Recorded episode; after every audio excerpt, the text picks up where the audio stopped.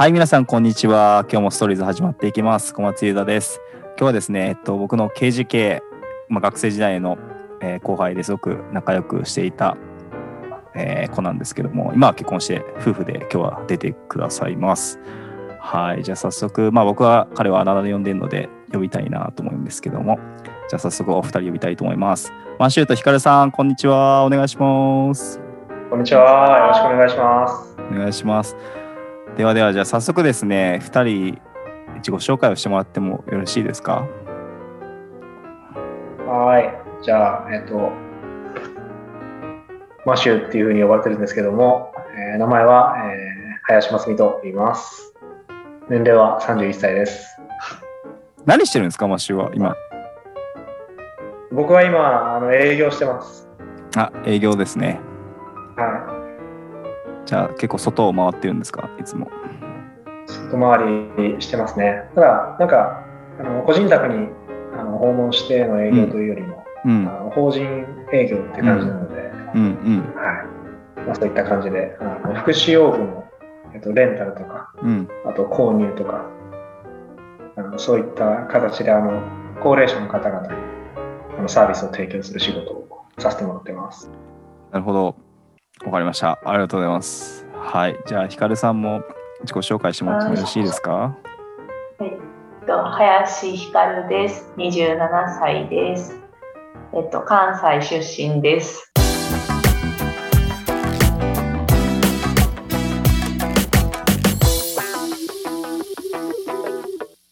まあ、あの、せっかくなので、今日ね、2人いるので、まあ、はいあの、2人の、その、まあ、関係について少し話して聞けたらいいかなとは思ってるんですけども、あれですか、2人とも、あの、クリスチャンホームで、家族はクリスチャンの中で育ちました？僕はクリスチャンホームです。ただ、妻は違います。あ、違うんですね。私はい。はい。クリスチャンホームじゃなくて、私が教会に小学校1年生の時に行き出して、それから母が先に洗礼を受けたんですけど、はいまあちょっと今教会につながってない状態で、実質ちゃんと教会に行ってるのは私だけって感じああ、です。そうなんですね。はいじゃあ、あの、ヒカルさんは、お母さんがまず教会に行き始めた。あ、ヒカルさんが教会に行き始めた行き出して母も行くようにあなって、あ、そうなんですね。先にはい。洗礼を母が受けて、その後私も小学校2年生で洗礼を受けました。あ、早いっすね。へえ。すごいな。じゃあもうそこから、えっと、ずっと教会にはつながっている感じですか？そうですね、ずっと行ってます。へえ、すごいですね。どういうきっかけで教会に行き始めたんですか？と、私がまだ小学校1年生の時は、土曜日、えっと、半ドンって言ってお昼までうん授業があって、帰ってこれてたので、いつも土曜日のお昼は、はい。校門の前で教会の人がチラシを配ってて、で、はい土曜日午後から教会あるよみたいな感じで配ってて、そのチラシを見てはい。行き出しました。へえ。なんかそういうのってあんま抵抗なかったんですか？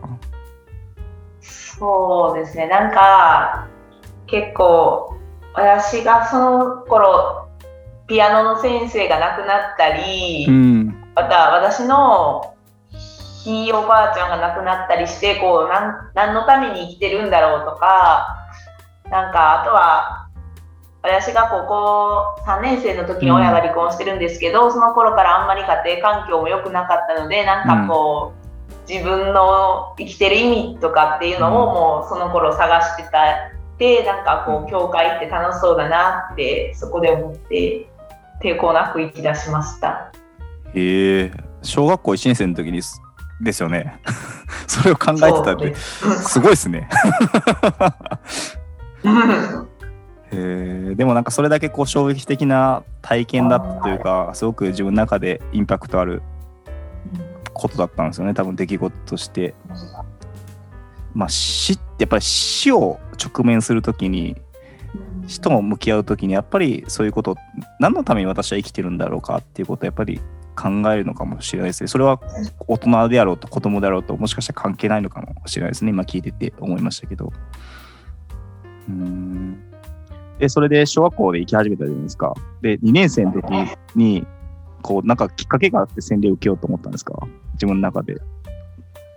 なんか、えっと、私2年生の11月に洗礼を受けたんですけど、はい2年生の夏にあの家族で海に行った時に、うん。親は浜辺にいて私と姉はなんか浮き輪でうん。イカダ目指して、うんまあ、深いところ行ってたんですけど、はいまあ、深さ見てみようっていうので浮き輪を外しうん。て潜ってみたらそ、まあ、結構深くてそれで溺れたことがあって。その時になんか、はまあ姉と3つ上の姉と一緒だったんですけど、い。はい。なんか助けてって言って助けようとしてくれたんですけど結局一緒に溺れて お互いを沈め合いながらもうゴーグルとか外れた状態はいでお互いを沈め合いながら息をしてた感じで、はいはいその時に教会行っててあイエス様って本当に思った時に、はいなんか浮き輪を持って助けに来てくれた人がいて。うん。そのことを、それで、まあ、なんとか、あの、浜辺に上がったんですけど、そのことをすぐ親に伝えに行ったら、お礼しなきゃいけないからって言って、すごい探したんですけど、見つからなくて、うんきっとなんか精霊様が助けに来てくれたのかなって、その体験があって、神様となんかその時初めてこう神様をリアルに体験したっていうのがその時ですね。へえ、すごいですね。それで、その神様を体験して、あ、もう本当に信じて、このイエス様と共に生きていきたいって思って受洗したんですか？そしたら。そうですね。あとはやっぱり教会の人と関わっていく中でなんかすごいあったかいうん。私のこともすごいあったかくアットホームな本当に雰囲気で迎えてくださっうんて、これでなんか神様の愛っていうのをなんか本当にキャンプとかを通して知ってその夏のキャンプの時に小学校2年生の神あのいつもキャンプってきっと救いの招きっていうかあると思うんですけど、うん。なんかそれで受けたい人っていうので受けたいって言ってその日の夜キャンプの途中あのその時は公衆電話があって夜電話を家にかけられたんですけどその時に受けたいって言ったみたいでうん。私はその記憶はあんまりなかったんですけど後から親にとか周りに聞いてそれで受けました。へえ、すごい。小児の時にそんなに僕は考えてたのかなと思ったら、そんな何も考えてなかったし、僕は 吉本新喜劇を見て笑ってたなっていうのは、記憶しかないんですけど。ねえ、すごいっすね。そこから教会本当に一回も離れずずっと来たっていう感じなんですか？あそうですね。なんか日曜の礼拝はなかなか小学校の高学年ぐらいまでは一人でうん。行くことがあんまりなんか大人ばっかり行きづらくてなかったんですけどずっと土曜日の,、うんあの CS の方には行ってました。へえ、すごいですね。本当にこう、神様に守られて、それこそ本当に溺れた時に救ってくださったように、ずっと苦しい時もね、守り導いてくださる神様がいてくださるんですね。っていうの、何か証を聞きながら、すごく今思わされましたけど。うん。えマシューはいつ洗礼受けたの？僕は小学校5年生の時あ、マシューも小学生の時に受けたの？ね。うん。はい。えそれはどういうきっかけで受けたんですか、洗礼は。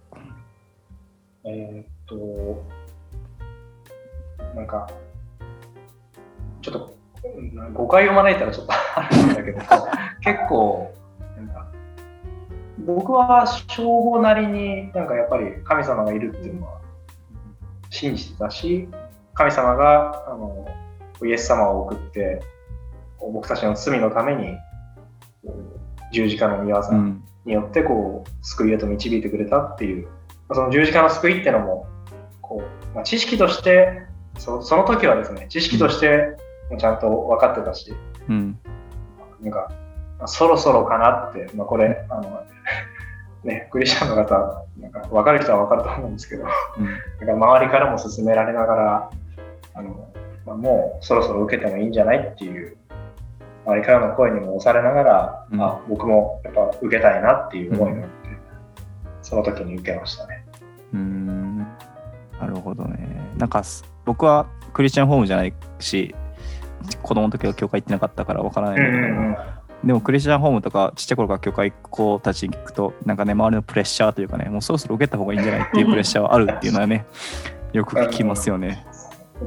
なんか、ね、そういう感じの話も聞くんだけど、あの僕の場合は、まあ、自分でもなんか受けたいなって思ったし、うんなんか生産式に対する憧れっていうのもああねね。うちの教会は、あのやっぱりあの洗礼を受けた人うん。でないと生産式は受けられなかったので、うんまあねあのうん、やっぱりもうイエス様信じてるし、本当にクリスチャンとしてしっかりこう洗礼を受けて歩んでいきたいっていうふうにあの正午ながらもそういう思いはあったので、まあ、プレッシャーっていう感じはなかったですけどね僕は。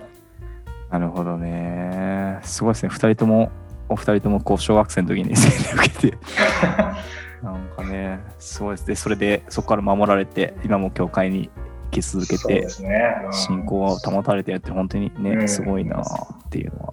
本当恵みだと思います。ねあお二人はどこで出会われたんですか？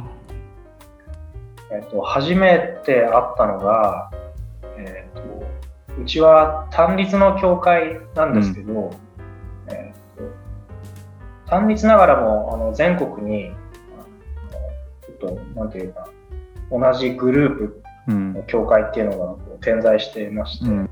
で、あの、えー今、それまではあの教職者だけで全国規模の集まりをしていたんですけど、うんまあちょっと,、えーと50周年、50周年うんのその記念の、えー集まりはあの一般の信徒の方々に招いてやろうということで、うん。で、僕たちの教会が、まあ、あの、なんていうかな、まあホストというか、うん。という形になって、あの関西とか、あと東北の、えー教会を招いて、えー大会みたいなのをしたんですけど、まあ、その時に初めて、今の奥さんと会いました。同じグループだったりとかしたんですか？同じそう、同じグループだね。そうね、最終日やったっけ、んご飯の時同じやった。初めてそう話したのは、プ。うん。最終日の、うん、朝ごはんの時、同じグループになってうん、あ、そうなんだ。その時に初めて話したね。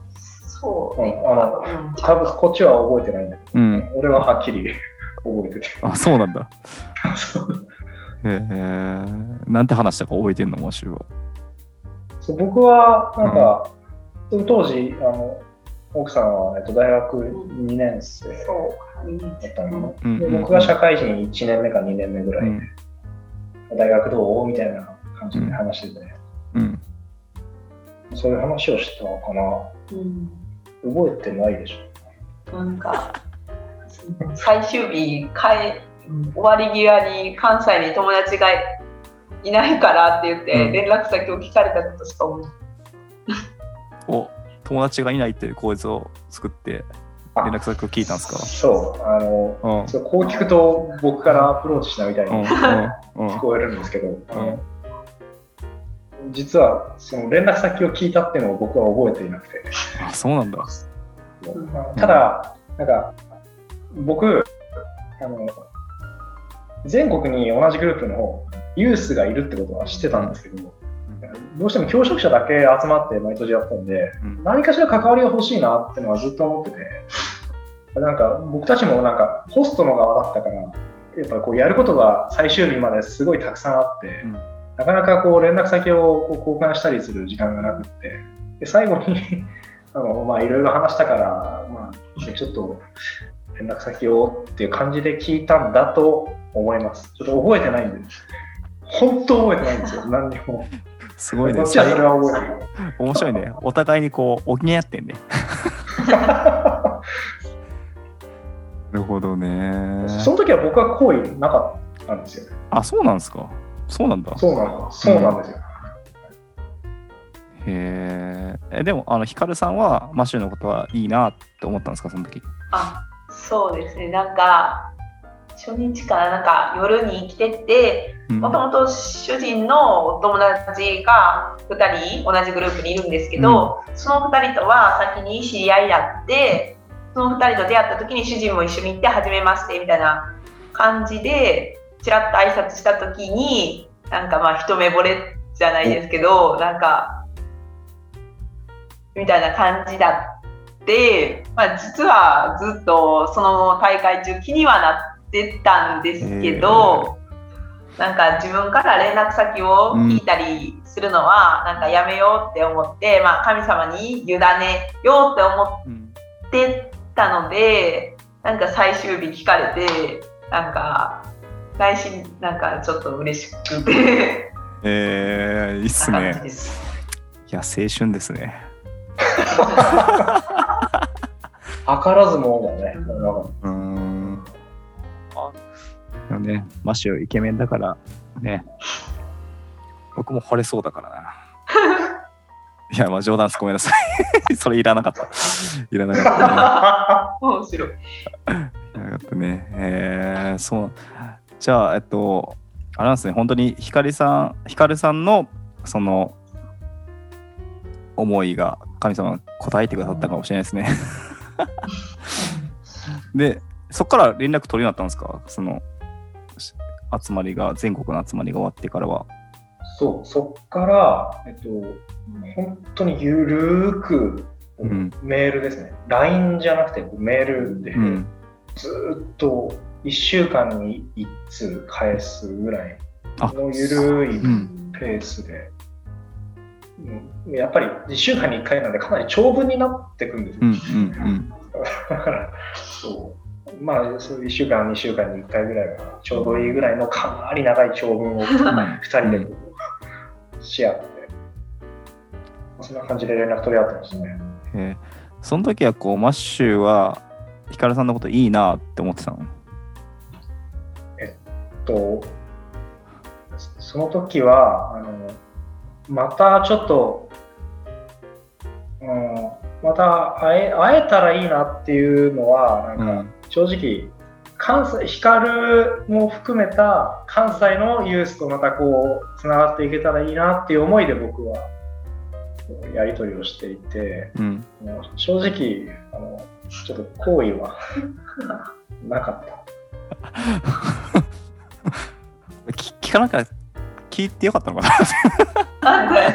大丈夫です。からこれあのもう了承してることあ了承してあよかったです。よかったです。はい夫婦喧嘩だったらどうしようかと思いました 大丈夫よかったよかった。あそうなんですね。じゃあ本当にこう信仰の友としての交わりをあそうですそうです。は持っていたってういう感じなんだね、ん、うん、そんな感じですね。なんかあの本当にどうでもいいことを話すっていうよりもうん。やっぱりこう,、なんかこう教えられたことがあったとか,、なんかそういうことをなんか話す感じでしたね。話すというかメールでやり取りして。すごい燃やされましたよやっぱりなんか。やっぱ自分より若い人なのになんかすごいあの信仰をなんかあなんか深いことをなんか考えるなとか。あやっぱりこう連絡先交換してよかったってなんか思ったし、えー、あそうなんだ。あ本当にここういうユースがなんか同じグループにいたんだなっていう。う、ん。嬉しかったですね。うん。なんかそのなんていうかな恋愛感情抜きでまあ交わってたじゃない？最初多分マッシュは。まあヒカルさんはすごく恋心があったのかもわからないんだなと思うんですけどマッシュとしてはそういう時間があってよかったなって思います？えっと、難しい。まあ、そうですね、なんか、そういうやりとりがあって、うんよかったなって思うんですよ。というのは、やっぱりなんか、ここまでなんか深く関われたんなら、うんなんか、ね、光も含めて、やっぱ、ユースとまた、こう信仰の分かち合いしながら、あの本当にこう、つながりができてったらいいなっていうふうな思いもあったし、あのただ、なんか、今良かったって言えるのは、なんか、やっぱ、実際になんか、会おうって話にやっぱなったわけですよ。ただそれは、2人でじゃなくて、うん。こう、やっぱり何人か友達を、うんうん。同じグループのユースを誘って、うん。あの会おうって話になって、あのまあ、それが、それは僕のなんか、あのずっと前から思ってたうんことがやっと実現するっていう感じだったんで、なんか、まあ、そういう意味で、なんか、連絡取り合っててよかったなって、その時は思ってました。なるほどね。そのヒカルさんはマシューのそういうこう恋愛とかじゃなくて恋心とかじゃなくて信仰の友として交わっている感じは分かっていたんですかその時？なんか、その時あんまり何も、ただなんか、そんな、こう、好意がありそうな感じで接しられてはいなかったの。はい。で、なんか気づいてはいなかったんですけど、はい。まあでもなんか、まあ私は、まあ、気にはなってたので、まはいあ、ずっと連絡取り合ってる時から、まあ、見心ならば、うん。なんかこう関係性が発展して導結婚に導かれるようにっていうのは今ずっと祈ってました。うんなるほどね。それはじゃあ別にこう好きだっていうことも言うわけではなくて本当に神様との関係の中であこの人のことが好きなんですって気になるんですってことをずっと祈っていたっていう感じなんですね。あそうです。なるほどね。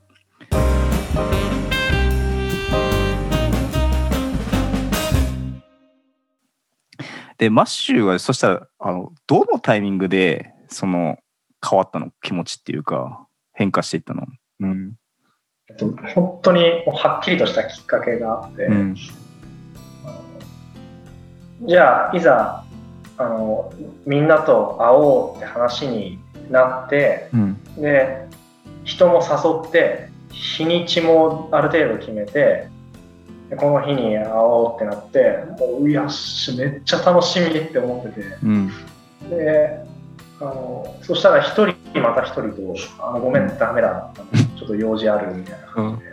うん。どんどんどんどんこういなくなって最終的にこう2人で会うって感じになっちゃって、うん。であのそう僕もなんかちょちょっと僕から連絡先聞いたみたいな感じだから、ちょっと僕積極的みたいにちょっと捉えられたらあれなんですけど、うん。僕はうん。ちょっと2人で会うのはちょっとまずいなっていううん。気持ちあったんですよ。うん。そうなんかやっぱり2人で会ったらなんかそういう恋愛感情みたいに発展したらまずいなっていう、うん。ちょっと思いが。なるほど。うん。僕は純粋にこうほら他のグループのユースたちとこう、こうね、こう信仰の友みたいなのをこう作っていくみたいなのが、うん。当初こう、まあ、思惑というか、うん。だったので2人で会うっていうのはちょっともうその目的とは違ってくるなってうん。思ったんですけど、うん。なんか、ちょっと、まあでも、2人でもいいかなってちょっと思っちゃって。なるほど。思思っちゃったんですね二人で。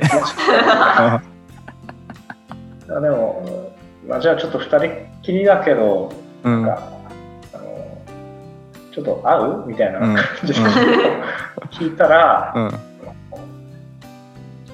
うちの、えーその、ヒカルは、あのいや、2人きりで会うのは、うん。やっぱりなんか、あの特別なことだから、うん。ちょっと会うのはやめた方がいいと思うっていうふうにこうはっきりと言われて、うんそこであこの人と結婚したいって思ったの。おう。なんか、うん。僕のなんか結婚したい人っていうのの条件の中では、うん。なんかえっ、とある程度なんかそのしっかりとこう境界線を引ける人っていうのが、うん。うん。第一条件だったので、うん。その異性関係の中でってことですね、あなんかこの子すごいそういうの大切にする子だって思ってなんか僕からじゃあ会うって言った手前なんかそれ第一条件にしてるって言ったら変なんですよ。矛盾がね。矛盾があるんですけどなんか僕はちょっと過去にそういう意味でなんかちょっと苦い経験をしてるうか、ああそうなんだ、ね、そういうのがあるので、うんまあちょっとね当時僕から連絡先を聞いたとかちょっと、まあ、それもちょっと過ちだったかなと。まあ今ねあのそれも全てねこう駅に変えられたんだろうそうだね。うん。だからそこで僕は結婚したいってはっきり思いましたね。い一気に好きになったというか。うんうんうんなるほどねなんかヒカルさんはそのマシュのことにすごくこう好意を抱いていて多分ヒカルさんとしてはすごく2人で会いたかったんじゃないかなって思うんですけどでもそこでこうなぜ2人で会うことを踏みとどめられたというかその発言をできたのかっていうのはすごく興味があるんですけど。なんかさっき今連絡取り出してからずっと祈ってたっていう話をしたと思うんですけど、まあそれも祈ってて、まあ、2人でもみんなでも会えることは嬉しいなって、まあ、思ってたんですけど2人ってなった時に、まあ、祈りの中であのそれを白紙に戻しなさいって、その自分の手で握るの握ってるのをうん。その手放しなさいっていうのを、そのあの示されてうん。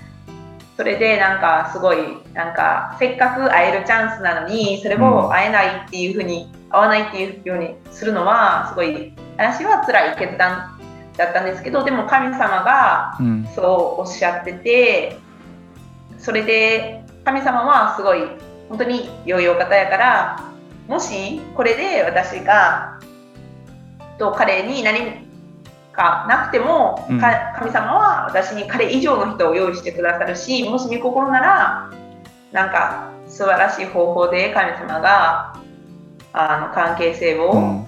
進めてくださるっていう確信があったのでなのでなんかまあ辛いなって思いながらも、そうやって神様に言われた通りに断ろうってうん。思ってそういう連絡をしました。なるほどね。その確信っていうのはどこから来たんですか？へーなんかやっぱり今までの、うん、なんかまあその語りかけが明確だったっていうのと、うんあので言葉もそのことについて祈ってた時に与えられて信玄のうん。16章の9節なんですけど、人は心に自分の道を思い巡らす。しかしその人の歩みを確かなものにするのは主であるっていうので、なんかまあもともと私は結構自分でこの自分のこう行動人生の先を計画したい方なんですけどそれでこう自分が自分でこう自分の人生を握ってしまっているところがあってそれもその神様との祈りの中で、まあ、教えられて本当に神様の神様に委ねるっていうことの大切さを言葉を通して教えられてそうですねそれで断ろうと思いました。いやーいやーマシュいい人と結婚したね。それがなかったら結婚したいってならなかったうーん素晴らしいですね。神様の働きがあったとしか思えない。うーんなんかすごくマッシュの話も聞いてて面白いなと思ったのがこうなんかもう2人で会おうかって言ったわけじゃん、まあ、ある意味でこう誘ったわけじゃん。なのにこ、まあふある意味振られたわけじゃん。言ってしまえば。いやちょっと2人で会いません。ショックだったよ。ショックだやったでしょ。うん。内心。男として。うわみたいな。もうへこむじゃん。男ってやっぱり。うん。なのにそこで結婚俺と二人は嫌なんだな。っ てなんかいろいろ考えんじゃん。妄想すんじゃんね考えた考えたな。しかもそれさ、年末ぐらいだったんだよね。あそうなんだ正月をなかなかショックな感じで迎えた。ブルーなブルーな感じで。まあね、そうだね。でもなんでそこでこう結婚したいなって確信を得れたの？その中でえっ、と、うんまあ、さっきも言った自分の中で結婚したい人の第一条件っていうのうんまあ、それっていうのもあったんだけど、ううんーん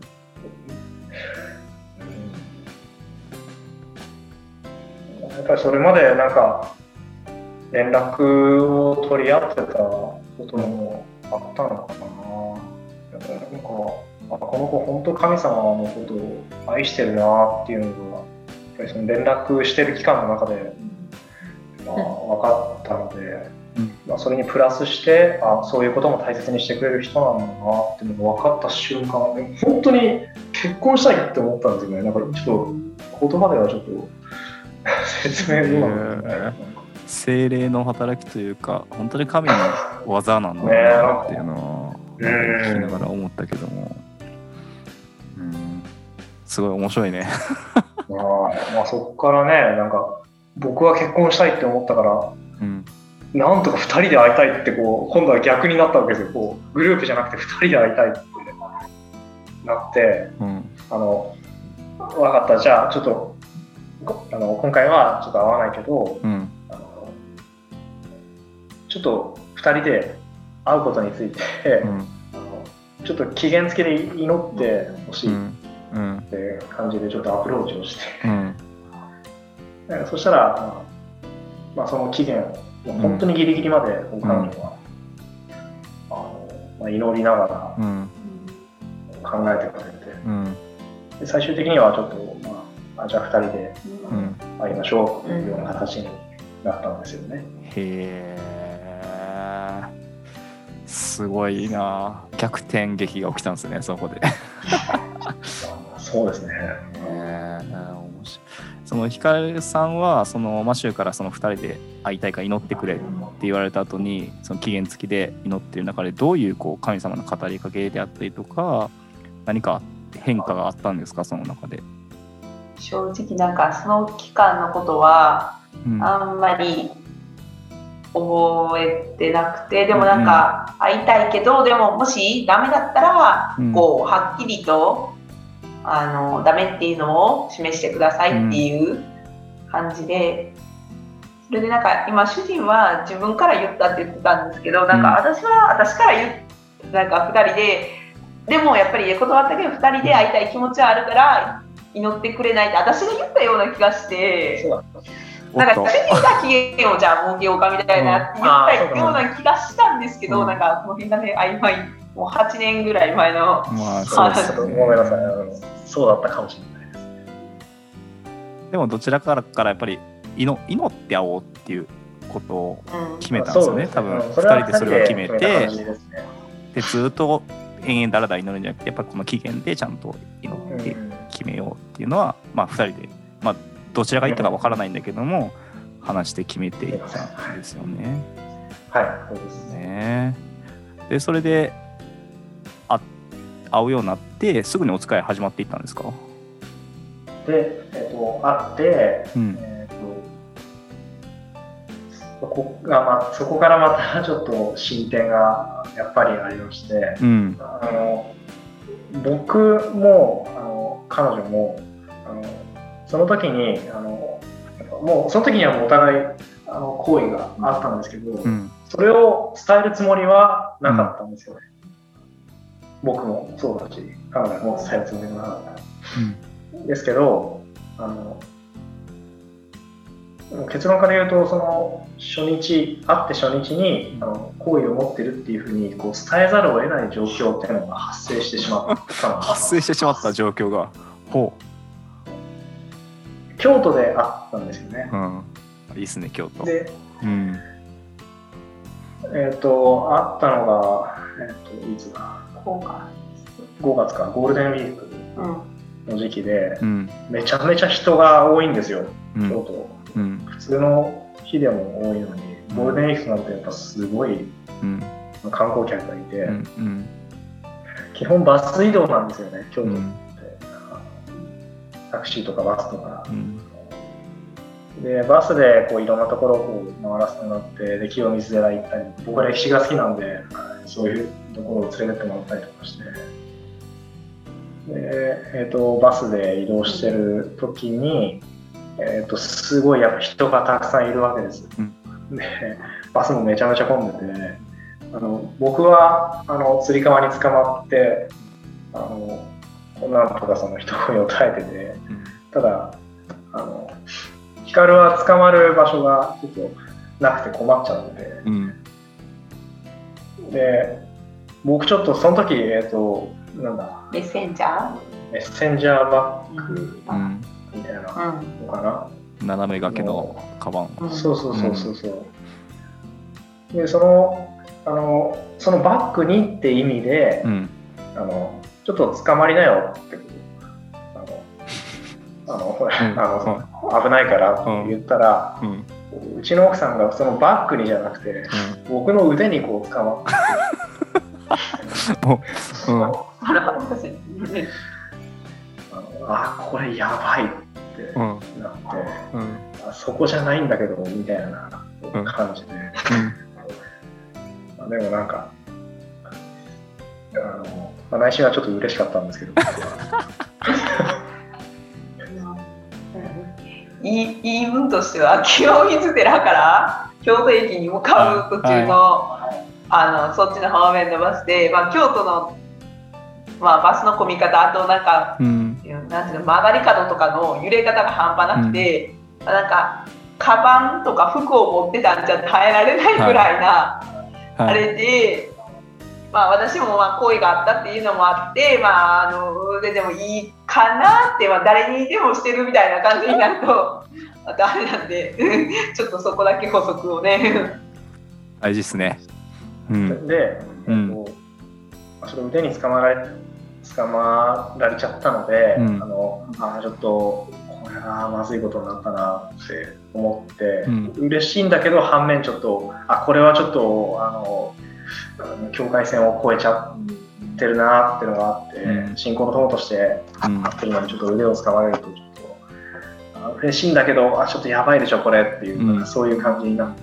うん。で、であのその後に入ったあの、えー、と喫茶店かな？カフェみたいな感じかな？で、えー、とちょっとさっき腕にあの捕まられたんだけど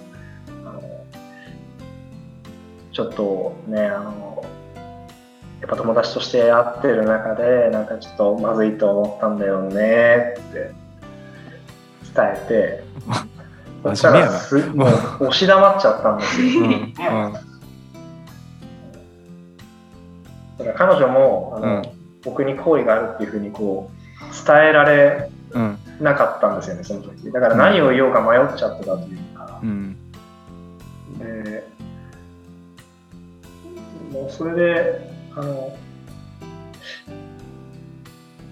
いや僕があの、うんひかるちゃんにこういうことを言うのはあのひかるちゃんのことをあのもうただの友達として見てるからではなくて、うん。ちょっと僕の中でこう大切なあの存在だっていうふうに思ってるからこういうことを伝えるんだっていうふうにうん。その時伝えたんです。うん。なるほど。はい。まあそこでねそういう形でうん。あのこう僕は好意を持ってるってことを図らずもこうそこでこう伝えることになってしまったっていう感じで。神業ですね。彼女のテクニックですね。冗談ですけど、それは冗談です。そうなんですね。でもなんかこう面白いですね。偶然が重なったというかうん。京都に行ってしかもその満員のバスに乗って暑い中行 かなきゃならなかったことかもしれないですねもしかしたら。そうで、ねまあ、そこでお互い好意があるってことは、そこであの彼女自身も伝えてくれて、ずっと祈ってたんですって感じで。伝えてくれて、まあただあの、彼女も大学生で、うん。あ遠距離っていうこともあって、あのまあ、ちょっとすぐにこう付き合うっていうことをするのはちょっとあのまあ、ちょっと判断が早すぎるかなっていうのは、ちょっとお互いその時に話し合って思って、でちょっとあの僕もあのいろんなせこう先生とかなんか信頼できる人に相談をして、これからの関係についてあのちょっと話し合った上で、で神様に祈りながらあの、これからどうしていこうかっていうのをちょっと手紙で書くからっていう感じで、でその時はちょっと、まじゃあすぐ付き合おうっていう形ではなくて、うんその場ではちょっと別れてって感じで、その日は終わりましたね。そうなんだなんかももやもやしなかったのその時。おおみたいな。ならなかったの？あんまり。その時はならなかったんですけど、そのまあ、なんか、初めて2人で会って、うん。会ってる最中っていうか、まあ、しょっぱな、結構会ってしょっぱなぐらいに、まあ自分は、なんか、あの、過去に、こういうことがあって、みたいなこととか、うん。なんか、を話してくれて、この人はなんでこんな怪しいにそんなこと言ってくるんだろうみたいな、うん。なんか、それになんかわざわざ京都から、あ京都に会いに来てくれたけど、あのなんか、この人は私のことをどういうふうに思って、うんうんわざわざこの距離を会いに来てくれたんだろうとか、なんか、そういうのはちょっと思いながら一日過ごしてました。あーなるほどねでまあ、うん。それを伝えた後はなんか、そんなにモヤモヤはしなかったね。うん。なんかやっぱり、あの、すぐ付き合うってなった方が多分モヤモヤした。ああそうなんだ。と思う。なんか、お互い好意があるってことは分かったのはすごく嬉しかったし、あの感謝なことだったんだけど、うん。そう俺もなんか、やっぱ、あの彼女が僕のことを好きってことを、あの本当その時にあのやっとこう知ったというか、うんうんすごいそれは嬉しかったし、なんか普通だったらこう盛り上がって、ああ、やった、付き合おうってこうなるとうん思うんですけど、うんなんかちょっと、あのそうじゃないなって思いがなんかこう与えられたっていうか、うん本当不思議だったんですよね。なんか今でもなんか、なんでこういう、そういう冷静な判断ができたんだろうってこう、不うん思議でならない。なんかこう昔の僕だったら絶対、あ、じゃあ付き合おうって絶対なってたから。あそしたらこうペンディングっていうかちょっとこう時間を置いた中で、うん。それでも付き合おうってなっていったわけでしょ、そう。う。ん、で、えっ、と、本当に、えー、と会ってから2週間か3週間後ぐらいに、まあ、その間に本当に僕自身も祈りながら、あのあとはこういろんな信頼できる先生とか、うん。えー、と友人に相談をする中で、まだ遠距離で彼女もこれからちょっと、まあ、国家試験を控えてるようになったので、うん。えーと彼女がね、うん。でだからあのそういう中で遠距離恋愛をするってなったらやっぱりお互い会いたくなるしうん。付き合うってなったらあのそういう国家試験の勉強とかにもこう差し支えが出るだろうっていうふうに思って、えー本当にこう学生のうちはあの、まあ、ちょっとこうやって特別な関係かもしれないけど祈りながらあのとこうお互いをこう知っていく。うん。あのまた将来を祈り合うこうパートナーシップみたいなこう感じで、あの関係をちょっと築いていきませんかっていう感じで。うん。手紙を書かせてもらって、うん。でそしたらまあ彼女もあの、まあ、その後しっかりと返事をくれて、うん。まあ、学生のうちはじゃあそういう関係を築いていきましょうっていう感じで、うん。でまああの無事彼女も国家試験を受かってうん。大学も卒業したうん。時に、あじゃああの結婚を前提にお付き合いをしましょうってうん。いうことで、はい、関係が始まりましたね。すげえな。めっちゃ守られ守られてますねなんか。本当そうですね。あの 守られたっていう言い方が正しいですね。本当に。あのやっぱり付き合わなくてよかったって思う人なんですうん。学生の時は。うん。なんかお金もかかるし、まあ、うん。遠距離だと。うん。じゃあ無事にあのしまあひひかるさんが社会人になって働き始めうんうんてお付き合いして、どれぐらいで結婚になったの？それで。約1年。付き合ってほんまにちょうど1年ぐらいで、うんうん、で結婚うんしましたね。えーめでたしめでたしって感じ。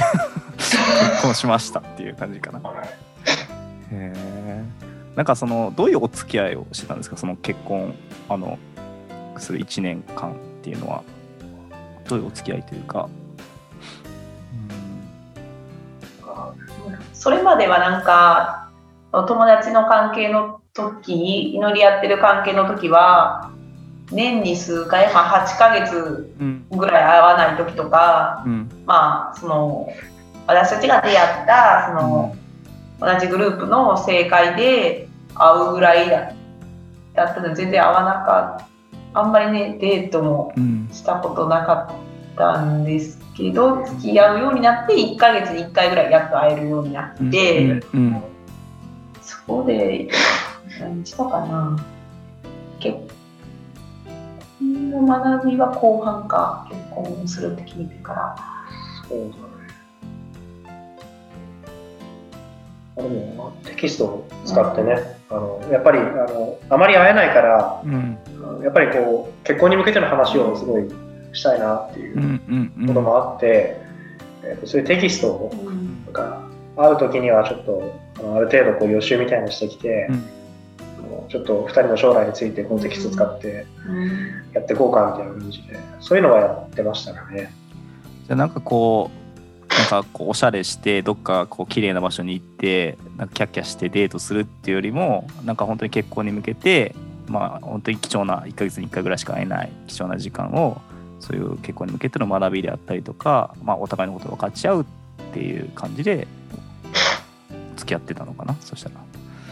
そう、なデートもしたね。そうですね。なんか一緒に祇園祭り行ったりとかデートもしたんですけど、うん。やっぱり遠距離で始発で行って終電で帰ってもやっぱり実質会えるのは6時間とうか、ん。7時間ぐらいうん。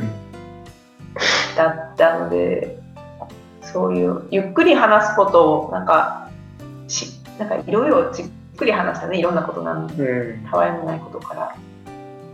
そうだね。うんテキスト使って、なんかそういうふうにしないとなんか具体的な話ができないじゃないですか。そうだね。なんかうん。何から何を基準にこう話し合ったらいいのかっていうよくわからないし、二人の将来についてこう話し合うならそういうテキストを使ってやった方が、お互いのこと知れるかなっていう思いがあったので、なるほど普通にね、あのカフェ行ったりとか、うんあとはなんかそういうその観光したり、うんっていうのに加えて必ずなんかそういうのを入れるようにしてましたね。なるほどね。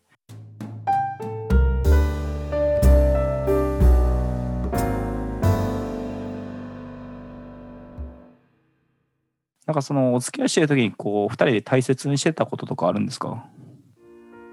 そうだあのまず密室には2人で入らない。うん。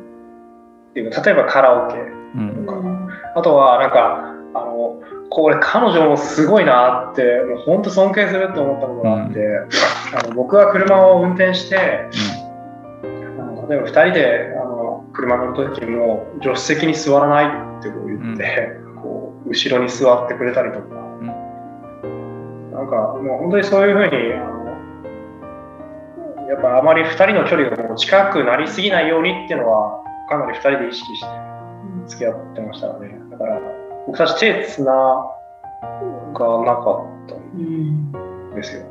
付き合ってる時。なんかその今ってこう付き合ったら手をつなぎましょうであったりとか、うん。あのミシップいっぱいしましょうみたいなのが普通じゃない。うんだし多分お互いにしたくなるんじゃないかなって思うんだけども、うん。その中でそう手をつながなかったりだったりとか距離感をすごく大事にしたりあとは密室に入らないっていうことを多分すごく意識されてたのかなって思うんだけどもなんでそういうふうに意識してそういうふうにしそそういうことを選択していったの？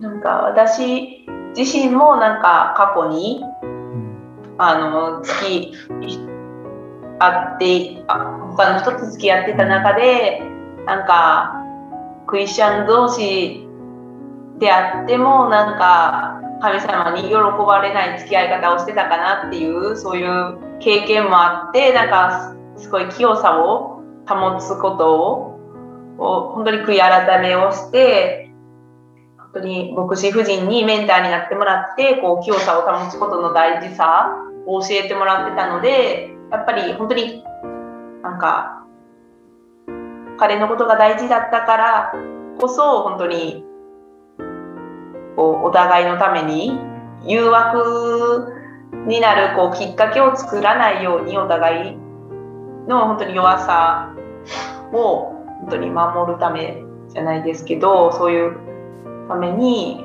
そういう決断をしようと思ってはい。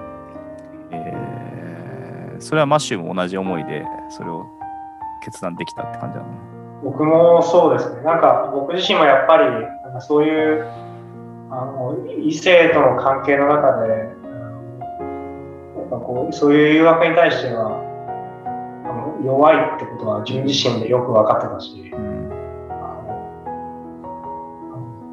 なんだろうな。やっぱそういうなんか一回進展してしまうとなかなかこう戻れないというか。どんどんどんどんあのそういうスキンシップって加速していくっていうふうに思ってたのであのやっぱりこう自分自身を守るためもそうだしあのこう彼女のこともこうそういうことでこう傷つけたくないっていうそういう思いもあったしそうですね、うん、だからそういう思いでしたね。今似たような感じです。ねなんか今結婚してみてそういうそういう距離感っていうかそういうスキンシップしないっていうことそういう清さ、まあ、神に喜ばれるお付き合いお互いを守る自分を守るっていう付き合いをしてよかったなっていうことは思いますか？あそれはもう心から思いますね。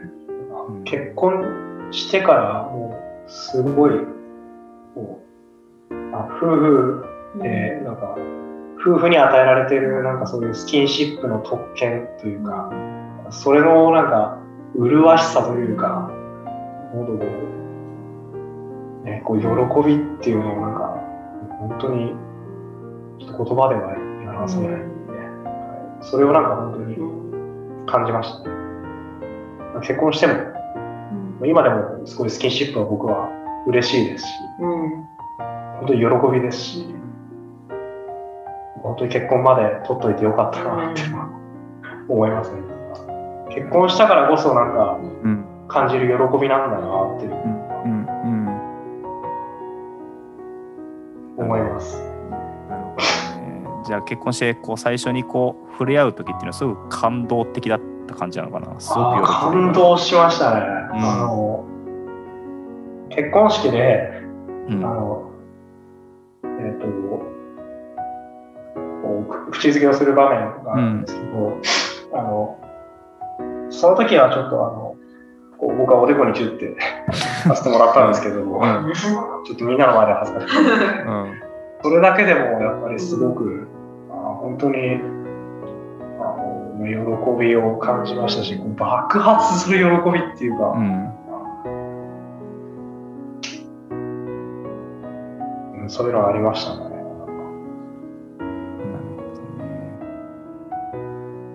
ヒカルさんはどうだったんですか？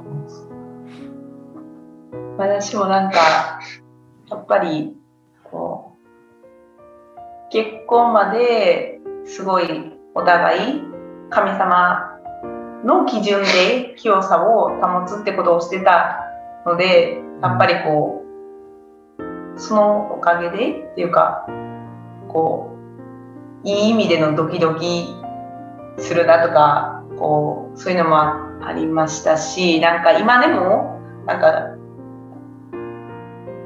好きってなんかいう気持ちはもちろんあるっていうのとやっぱりなんかそういう付き合い方とか結婚式も含めてなんかあのノンクリスチャンの友達とかにもなんかあクリスチャンってこういうものなんだっていうのをなんかこ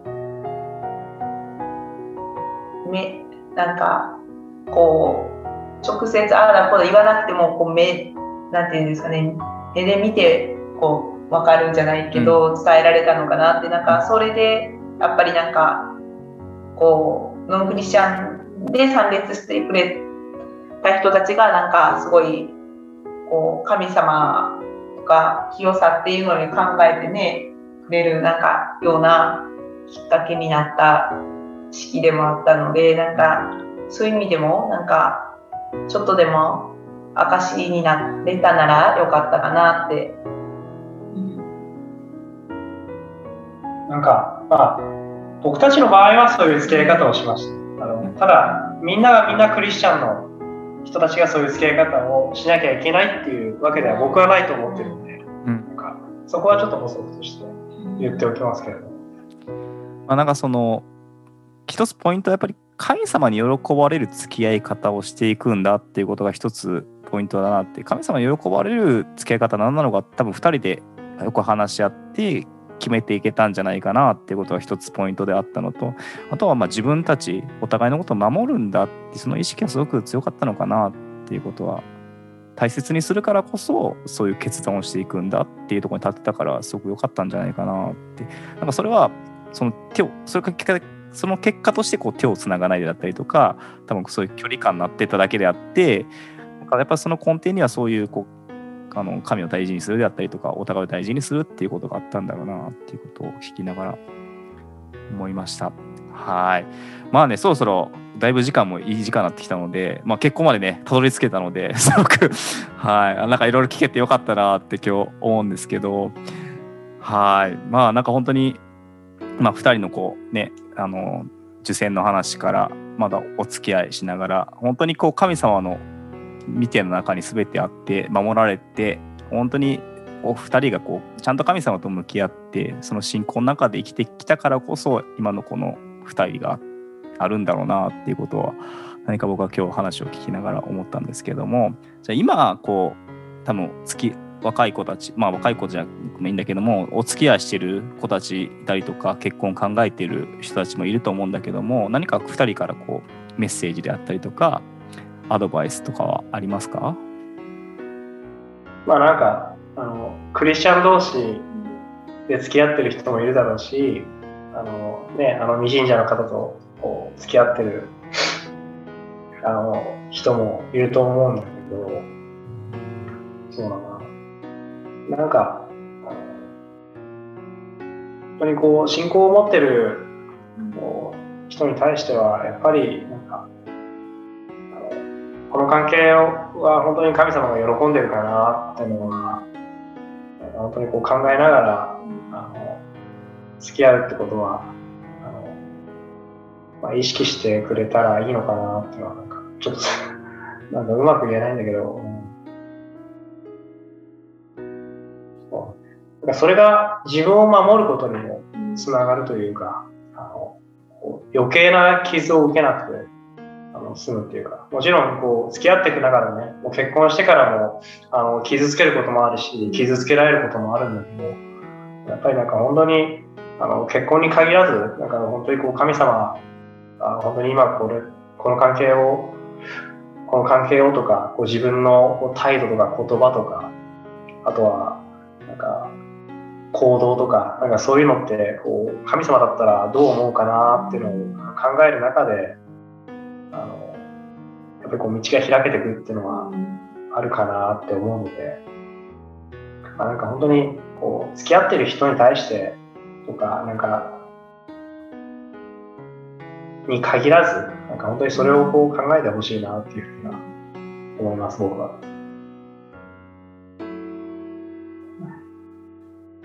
なんか私はこれと言ってこうなんかそういうアドバイス的なことはないんですけど、えっと、さっき私たちがあの結婚前にあの付き合ってた時に、まあ、2人で学びをしていた本のタイトルでも言っておこうかなと思って、えっといいっすね。そうだね。そう結婚を考えている2人のためにっていう本をうんそれぞれ1冊ずつ買ってあのそれぞれにまああの章ごとにいろいろこうトピックが分かれてて質問とかがあってそれでお互い、あの自分で考えてきてそれをシェアするっていう感じでしてました。あとは何？お互いになんかまあこれは付き合う前とか出会う前なんですけどお互いに読んでた本は「バウンダリー境界線」っていう本とあと多分これは私だけかな。け聖書が教える恋愛講座と聖書が教える結婚講座は結構ためになったなってなんか密室がいけない密室を避けた方がいい理由とかそういうのになんかいろいろ書いてあってなんかそういうのでいろいろこ学んだり、あのしてたので、なんか自分でも、なんか本当に神様に守られながら、こういう付き合いができて結婚まで行ったかなっていうのはあります。はい。はいありがとうございます。えっと、大事なこと言ったね。うん。うん、そうですね。えっと、もう一回本、えっと、名前が結婚をかんか考えている二人のために、はい。だ誰の本？えっと、水野健先生っていう方です。いやありがとうございました。ありがとうございまし。たた。はい、あの、じゃあ、そろそろ終わりにしたいなって思うんですけども、えっと、ストーリーズはですね、えっと、毎週土曜日にですね、朝9時に、えー公開していきますので、ぜひ、あの、楽しみに聞いてくだされば感謝です。また、えっと、ポッドキャスト、YouTube あります。えっと、お気に入り登録であったりとか、チャンネル登録してくださったりとか、また高評価してくれると、僕はすごく喜びますので、モチベーションになっていくので、ぜひ、あの、チャンネル登録してください。はい。じゃあ、これで今日は終わります。ありがとうございました。ありがとうございました。はい。さようなら。さよなら。